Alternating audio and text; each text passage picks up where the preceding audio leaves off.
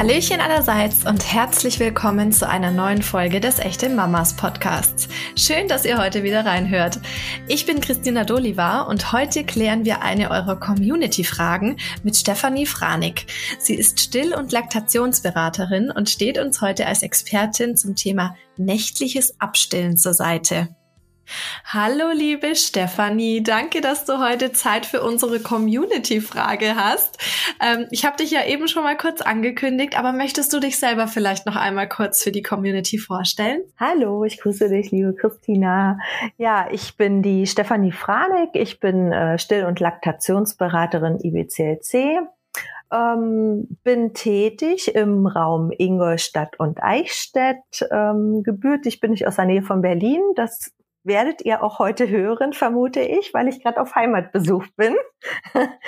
ähm, ja, was gibt's sonst noch? Ich bin vom Grundberuf Krankenschwester, ähm, arbeite auch noch als Gesundheitsberaterin und ähm, beschäftige mich so mit allen Themen rund um Familie, Kinder, nicht nur ums Babyalter, auch ums Kleinkindalter und Genau, und heute haben wir auch ein bestimmtes Thema. Ne? Ich freue mich total, dass du heute dabei bist. Vielleicht für alle, die mit dem Begriff so gar nichts anfangen können, was bedeutet denn Laktationsberater? Ja, Laktation, damit ist die Milchbildung äh, sozusagen gemeint. Also ähm, es ist ein bisschen umfassender als eine Stillberaterin alleine. Also da geht es nicht nur um das Stillen, sondern auch um die, um die Milchbildung, um die Brust sozusagen, um die ganzen hormonellen Prozesse, um ähm, ja alles, was dazu gehört. Genau. Also, also nicht nur, wie gelangt die Milch ins Baby, sondern auch, wie gelangt die Milch eigentlich erstmal in die Brust. Ganz genau, gut beschrieben. Perfekt. Ja, cool. Wir haben heute eine äh, Community-Frage bekommen und du hast dich bereit erklärt, die für uns äh, fachgerecht zu beantworten. Ich würde die jetzt einfach mal ganz kurz abspielen, damit alle im Boot sind, worum es geht. Und dann würde ich sagen, leg mal los, ja? Mhm, gerne. Hallo, liebe Christina. Ich würde mir wünschen, dass du in deinem Podcast mal was über das Thema nächtliches Abstillen und Alternativen, das Baby ins Bett zu bringen, ähm, berichtest. Da haben wir nämlich so unsere Probleme damit. Und ja, das würde mich mal interessieren, wie das andere geschafft haben und ja, wie man vielleicht Schritt für Schritt davon wegkommen kann, ohne das Baby zu sehr zu quälen. Also danke schon mal. Tschüss. Das ist ja total nett. Also quälen wollen wir Babys definitiv überhaupt gar nicht, ne? um Gottes Willen, nein. Aber ja, es kann schon ähm, emotional sein oder generell, glaube ich, ist das Thema Abstillen emotional. Äh, was würdest du denn sagen? Ich glaube, ich splitte das jetzt alles ein bisschen auf, damit wir so Schritt für Schritt durch die Fragen, was ja doch äh, zwei, drei waren, äh, durchgehen können. Was würdest du sagen? Äh, welche Stillmahlzeiten fallen denn generell so nach und nach weg? Weil ich persönlich würde mir jetzt vorstellen, wenn ich nach dem nächtlichen Abstillen frage, dann ist vielleicht tagsüber schon abgestillt, beziehungsweise dann wird da nicht mehr danach verlangt, aber äh, die Nacht ist irgendwie vielleicht noch so ein bisschen der Punkt.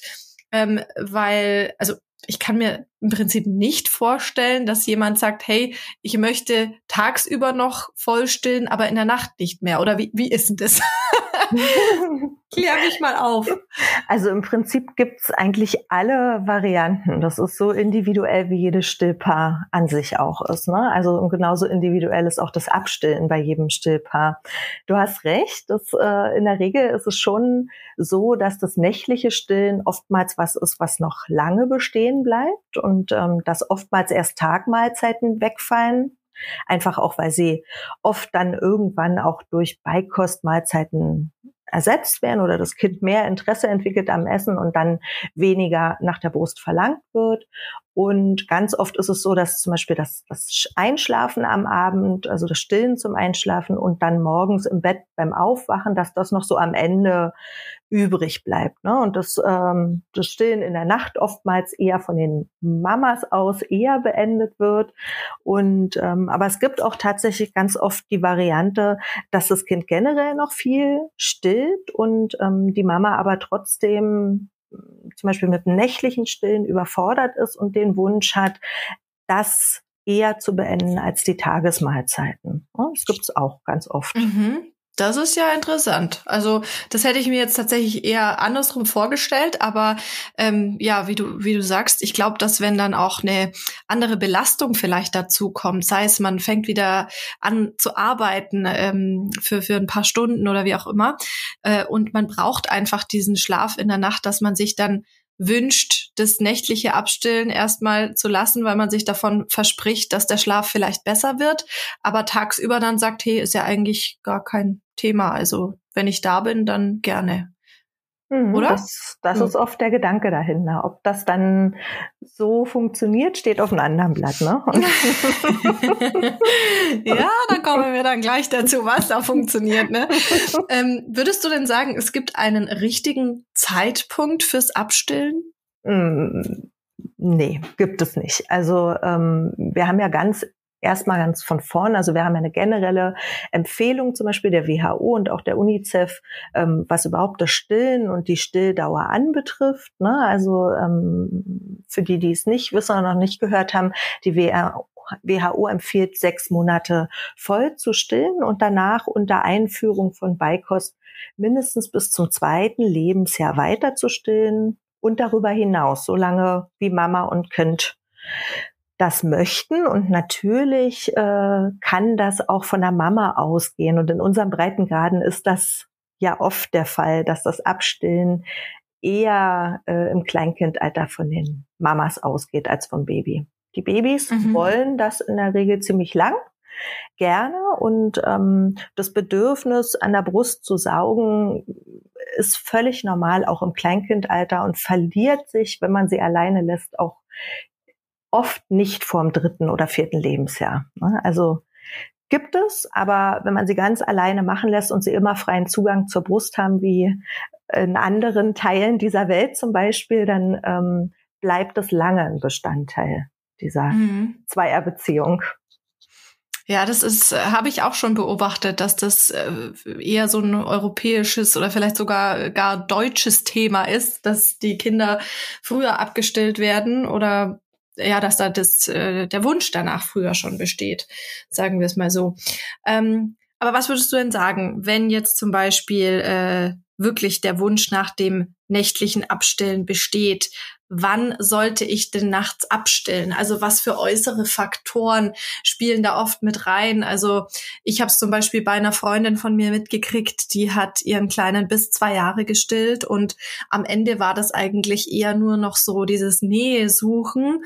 Ähm, und er hat sie aber dann zum Ende hin auch jede Stunde in der Nacht wach gemacht und das ist natürlich dann schon sehr anstrengend. Äh, wie, wie hoch muss der Leidensdruck in Anführungszeichen sein, äh, dass ich nachts äh, sage, ich, ich kann abstillen. Was würdest du sagen? Genau, das äh, sagst du gut mit dem Leidensdruck. Ne? Also generell habe ich natürlich als Mama jederzeit das Recht, äh, auch von meiner Seite aus zu sagen, dass ich das beenden möchte. Ne? Also niemand wird ja gezwungen und soll auch nicht hier bekehrt werden, auch schon gar nicht von mir, dass er stillen muss. Ähm, ich empfehle es generell nach Möglichkeit, nicht unbedingt im ersten Lehrjahr äh, im ersten Lehrjahr, im ersten Lebensjahr des Kindes ist auch ein Lehrjahr. genau. Ähm, und zwar einfach schon mal aus dem Grund, weil die Hirnentwicklung unserer Kinder nie wieder so rasant vonstatten geht wie im ersten Lebensjahr. Ne? Wenn wir uns vorstellen, mhm. die Hirnmasse verdoppelt sich im ersten Lebensjahr die verdoppelt sich dann auch noch mal bis zum äh, zweiten Geburtstag, aber im ersten Lebensjahr werden halt die Hauptnervenverbindungen geknüpft. Ne? Und unser Gehirn ernährt sich ausschließlich von Glucose, nicht von Fett, nicht von Eiweiß, sondern nur von Zucker. Und davon haben wir in unserer Muttermilch reichlich drin. Mhm. Leider ist diese aber auch ganz schnell verdaulich und ähm, da braucht das Hirn oft Nachschub. Und nun ist es leider so wie alle Zellen im Körper, dass nachts äh, das Hauptwachstum stattfindet ne? und die Hauptnervenverbindungen geknüpft werden. Und da ist es auch normal, dass es viele Kinder gibt, die auch noch nachts ähm, Milch brauchen, ne? um, um, dieses, um diesem Wachstum sozusagen gerecht zu werden. Es mhm. gibt Kinder, die auch schon vor dem ersten Lebensjahr durchschlafen, gibt es ab und zu mal, ist aber nicht die Regel, dann ist das auch in Ordnung. Aber es ist genauso in Ordnung, wenn man nach dem ersten Geburtstag noch nachts mal eine Mahlzeit braucht. Mhm. Das, ja. das kann ich meiner Tochter dann sagen, dass, dass, das völlig in Ordnung ist, dass sie die Mama nochmal wach macht. naja, äh, genau. Und wenn ich jetzt so sage, ähm, das ist aber jetzt nicht mein Weg oder es ist zu anstrengend oder es ist eben dieses stündliche, wenn die Kinder ein bestimmtes Alter erreicht haben, dann ist man ja schon ein Profi im Stillen. Ne? Und eigentlich wissen wir Mamas dann ganz genau, trinkt das Kind jetzt aktiv, höre ich es schlucken, saugt es richtig intensiv oder so wie du jetzt erzählt hattest, eben von dem Fall, ähm, ist es eher Nuckeln, wach werden und ähm, ein kurzes Nuckeln, um wieder in den Schlaf zu finden. Ne? Und das ist jetzt dann nicht unbedingt, das Kind braucht die Kalorien und braucht den Zucker aus der Milch um jetzt in der Nacht. Ne? Und wenn ich das unterscheiden kann, dann kann ich auch ganz gut einschätzen, braucht es jetzt wirklich noch die Milch oder ähm, kann ich vielleicht das Einschlaf- oder das Weiterschlafritual so abändern, dass es auch ohne dieses Nuckeln weiterschlafen kann? Und wann dieser Zeitpunkt ist, ist eben sehr individuell. Da hast du jetzt einen guten Punkt genannt, nämlich das Einschlafritual. Also wir gehen jetzt einfach mal davon aus, wir haben über ein Jahr gestillt mhm. und ähm, sind quasi deiner Empfehlung gefolgt und äh, möchten aber jetzt zum einen, dass das Kind nicht mehr ähm, ja beim Einschlafen gestillt wird und möchten auch nachts nicht mehr stillen. Mhm. Was wäre denn deine Empfehlung? Ähm, vielleicht kannst du kurz und knapp einfach so ein paar Schritte oder Tipps teilen, die unserer äh, Zuhörerin aus der Community weiterhelfen können. Mhm. Mhm. Also es gibt, man kann, ich kann niemals eine Empfehlung für jeden jetzt treffen. Ne? Dafür ist viel zu individuell. Also das Stillen und das Abstillen auch. Also das, was ich sage, heißt überhaupt nicht, dass es bei jedem funktioniert, aber ich kann natürlich aus meiner Erfahrung erzählen, was bei vielen gut funktioniert. Ne? Erst einmal mhm. würde ich beim richtigen Zeitpunkt, das hattest du ja vorher schon mal erwähnt, eben mir überlegen, wann ich das machen will. Ich würde äh, zum Beispiel nicht versuchen, in der Nacht abzustillen, wenn am Tag gerade viel Action ist und viel passiert. Also wo es einfach nachts sowieso unruhig ist, das Kind wird oft wach, weil äh, meinetwegen Kita-Start oder ähm, das Kind zahnt gerade, wo ja auch die Nächte oft unruhig sind oder ist generell krank oder wir ziehen gerade um, Mama fängt einen neuen Job an, geht jetzt plötzlich in die Arbeit und gleichzeitig abstillen. Das funktioniert oft schlecht sozusagen. Mhm. Ne? Also richtiger Zeitpunkt. Ne? Ähm, am besten auch einen Zeitraum auswählen, wo ein bisschen Ruhe ist daheim, vielleicht ein Wochenende, vielleicht ein paar freie Tage, vielleicht wo auch der Partner oder die Partnerin äh, ein paar Tage frei hat und nicht unbedingt früh raus muss, wenn es turbulent wird in der Nacht. Also das wäre mal so ein gutes Setting sozusagen, um zu starten. Und dann kommt es ein bisschen aufs Alter an. Also ähm, ein Kind, sage ich mal, so bis zum, ja, sagen wir so, bis zu anderthalb oder zwei Jahren, ähm, ich bin dafür immer mit, egal welches Alter, mit dem Kind zu reden und dem zu erklären, was man vorhat. Immer, egal in welchem Alter, die verstehen ganz viel und viel mehr, als wir denken.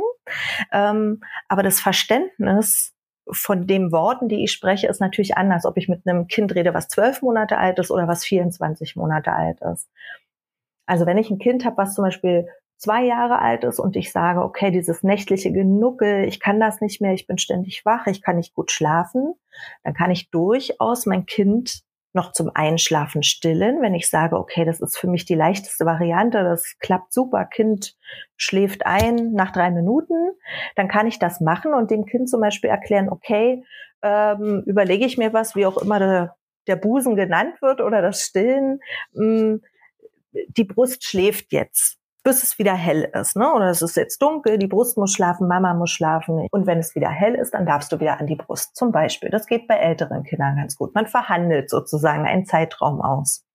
Wenn die Kinder kleiner sind, dann ist es meiner Erfahrung nach oft besser für die Kinder, wenn ich es räumlich trenne, weil mit diesen Zeitangaben und hell-dunkel können die dann oftmals noch nichts anfangen. Also ist das Kind gerade mal ein Jahr oder anderthalb, das ist auch oft noch schwierig.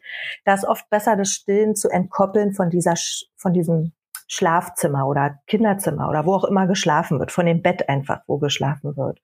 Das mhm. heißt, man, man kann, wenn man weiter stillen möchte, wenn noch nicht komplett abgestillt wurde, trotzdem abends stillen, aber am besten nicht mehr im Bett, und ähm, das Kind dann ins Bett bringen oder Partner, Partnerin bringt das Kind ins Bett und ähm, das Kind lernt dann, das ist natürlich auch ein Prozess, der nicht in einer Nacht passiert, äh, lernt dann ohne die Brust im Mund, ohne das Saugen einzuschlafen.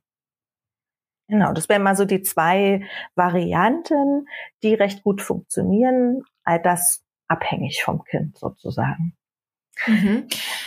Wenn jetzt das Kind nachts wach wird und man dann logischerweise rübergeht. Also ich rede jetzt mal von unserer Tochter, die schläft schon in ihrem eigenen Zimmer. Mhm. Ähm, und ich gehe dann rüber. Kann ich dann oder würdest du dann schon empfehlen, dass man auch mal sagt, ähm, ja, es, es gibt jetzt nichts zu trinken und äh, wir schlafen jetzt gleich weiter? Oder Was mache ich dann mit ihr? Oder soll ich meinen Mann schicken? Ja, wobei wir das schon mal probiert haben. Wir haben schon mal versucht, eine Stillmahlzeit in der Nacht auszuschleichen.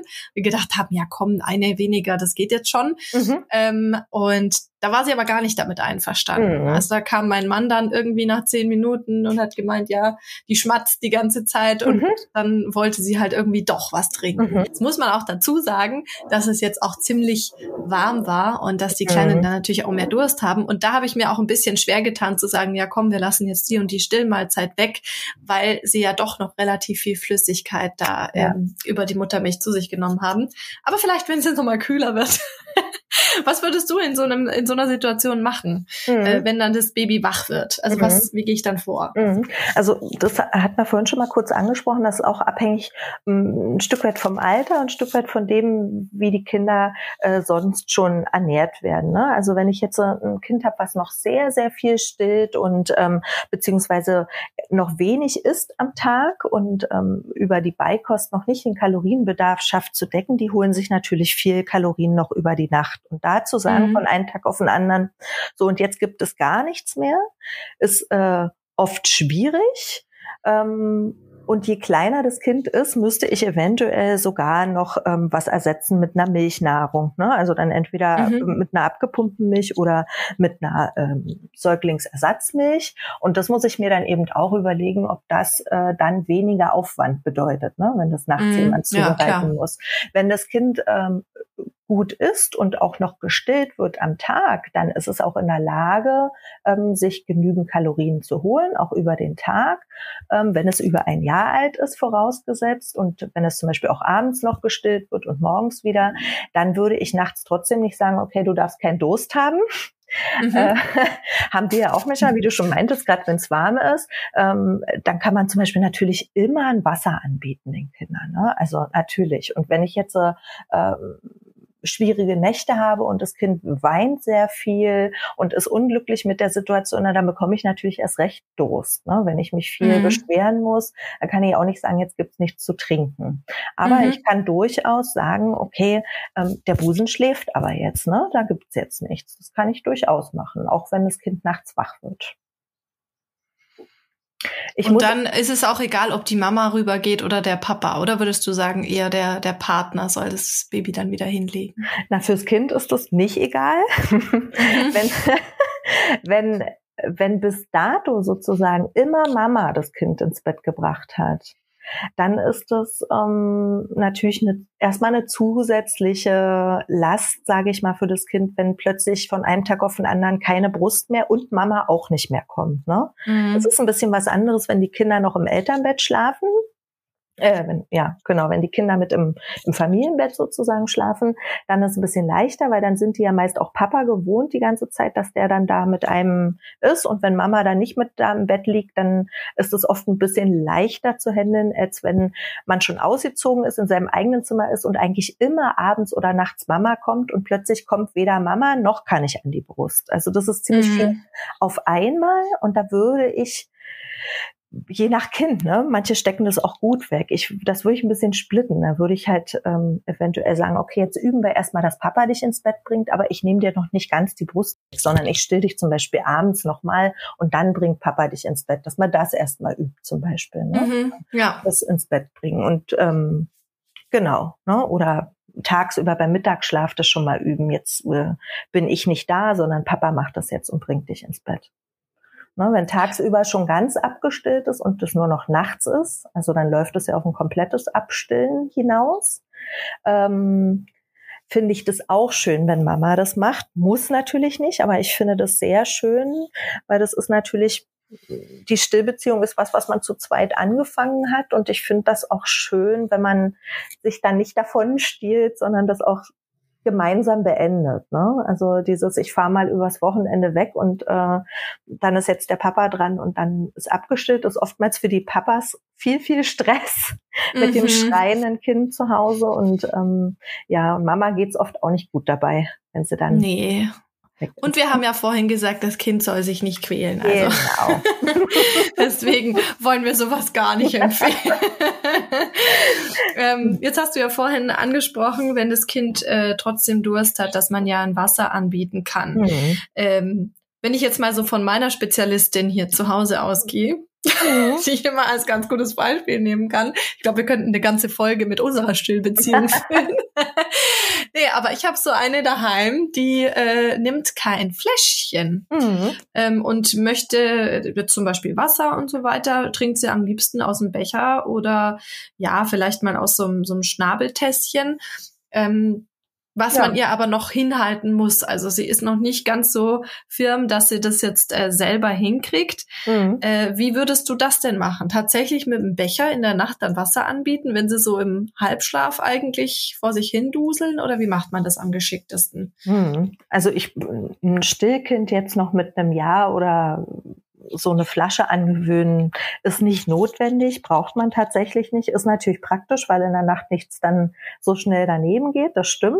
Generell finde ich Becher oder sowas die bessere Lösung, aber ansonsten gibt der Markt ja auch alle möglichen Trinkgefäße her für Kinder, für mhm. Kleinkinder, die auslaufsicher sind. Also generell unterscheiden tagsüber klar, die Kinder sollen normales Trinken lernen aus einem offenen Becher, aber für solche Situationen wie in der Nacht, äh, Nacht oder wenn du im Auto rumfährst, finde ich solche Becher, die auslaufsicher sind, super gut. Und da mhm. muss man mhm. jetzt nicht mehr an einer Nuckelflasche trinken lernen in dem Alter.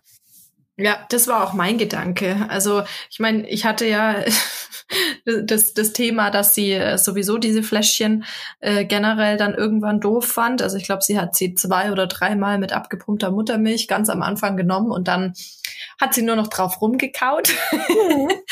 Selbes macht sie übrigens mit dem Schnuller. Der kommt bei uns auch nicht zum Einsatz. Aber ja, das ist natürlich ein guter Punkt. Da wäre dann so ein, so ein Schnabeltässchen, wo dann eben so ein Rücklaufschutz gibt's ja, glaube ich, auch drin mhm. ist, wäre das dann wahrscheinlich eine ganz gute Möglichkeit. Und mhm. irgendwie habe ich jetzt richtig Lust, das heute Nacht mal auszuprobieren. Nicht, weil ich sage, ich muss jetzt abstillen, aber einfach, ähm, weil es mich interessieren würde, ob sie das dann auch nimmt. Ich glaube, ich probiere das jetzt echt mal aus. Na, also ich äh, will jetzt auch niemanden äh, jetzt äh, dazu ermutigen, um Gottes Willen. Ähm, aber es gibt immer einen Weg, ne? Und ähm, ganz, mhm. ganz wichtig, also das will ich auch nochmal sagen, es ist total wichtig, die eigene Einstellung dazu. Ne? Also ich würde mich vorher immer selber hinterfragen und überprüfen, was sind denn jetzt meine Gründe? Warum will ich das jetzt? Will ich es wirklich? Oder bin ich vielleicht von außen beeinflusst? Das ist ja ganz oft, ne, dass man irgendwie hört, mhm. so, was, du stillst immer noch und wie nachts noch und äh, gib dir mal was Anständiges zu essen oder sonst was. Ähm, dass man das nochmal hinterfragt, weil unsere Kinder sind ganz dolle feinfühlig. Ne? Und wenn man selber da so wankt oder ganz emotional ist noch mit dem Thema und, und eigentlich ja doch noch gar nicht will, dass es zu Ende ist. Das merken die und dann funktioniert das meistens nicht. Ne? Und ähm, mhm. dann kann man das nicht durchziehen und das ist ja auch nicht nötig. Also wenn man merkt, dass es für einen selber nicht funktioniert oder man merkt, oh, ich kann das nicht ertragen, dass mein Kind so doll weint oder es brüllt jetzt seit einer Stunde und ich um Gottes Willen, ne, ein Abbrechen ist jederzeit möglich und auch völlig in Ordnung. Genau das bedeutet ja bedürfnisorientiert, dass man eben schaut, mhm. wie geht's meinem Kind denn mit meiner Entscheidung? Es ist es ist ja unsere Entscheidung. Ne? Das Kind würde freiwillig ja nicht sagen, ich will nicht mehr. Und ähm, meine Empfehlung ist dann dazu, dass man sagt, okay, ich nicht morgen gleich nochmal probieren. Ne? Also oder übermorgen dann wieder nicht und dann breche ich wieder ab, weil das macht die Kinder total kirre. Die wissen gar nicht mehr, wo vorne und hinten ist. Also dann lieber mhm. sagen, okay, ich habe gemerkt, das halte ich nicht aus, das kann ich nicht, kann mein Kind nicht weinen hören, dann ist das wirklich noch nicht der richtige Zeitpunkt und dann lasse ich mir vielleicht einfach noch mal ein paar Wochen Zeit und wie du vorhin am Eingang gesagt hast, wenn ich irgendwann an diesem Punkt bin, wo ich wirklich nicht mehr will und nicht mehr kann, dann ist irgendwann das auch so, dann kann ich das nach außen so transportieren, dass das Kind das auch versteht ne, und spürt. Und dann ist es oft einfacher. Das heißt, zusammenfassend kann man sagen, die eigene Einstellung dazu ist eigentlich das A und O, wenn es funktionieren soll, ne?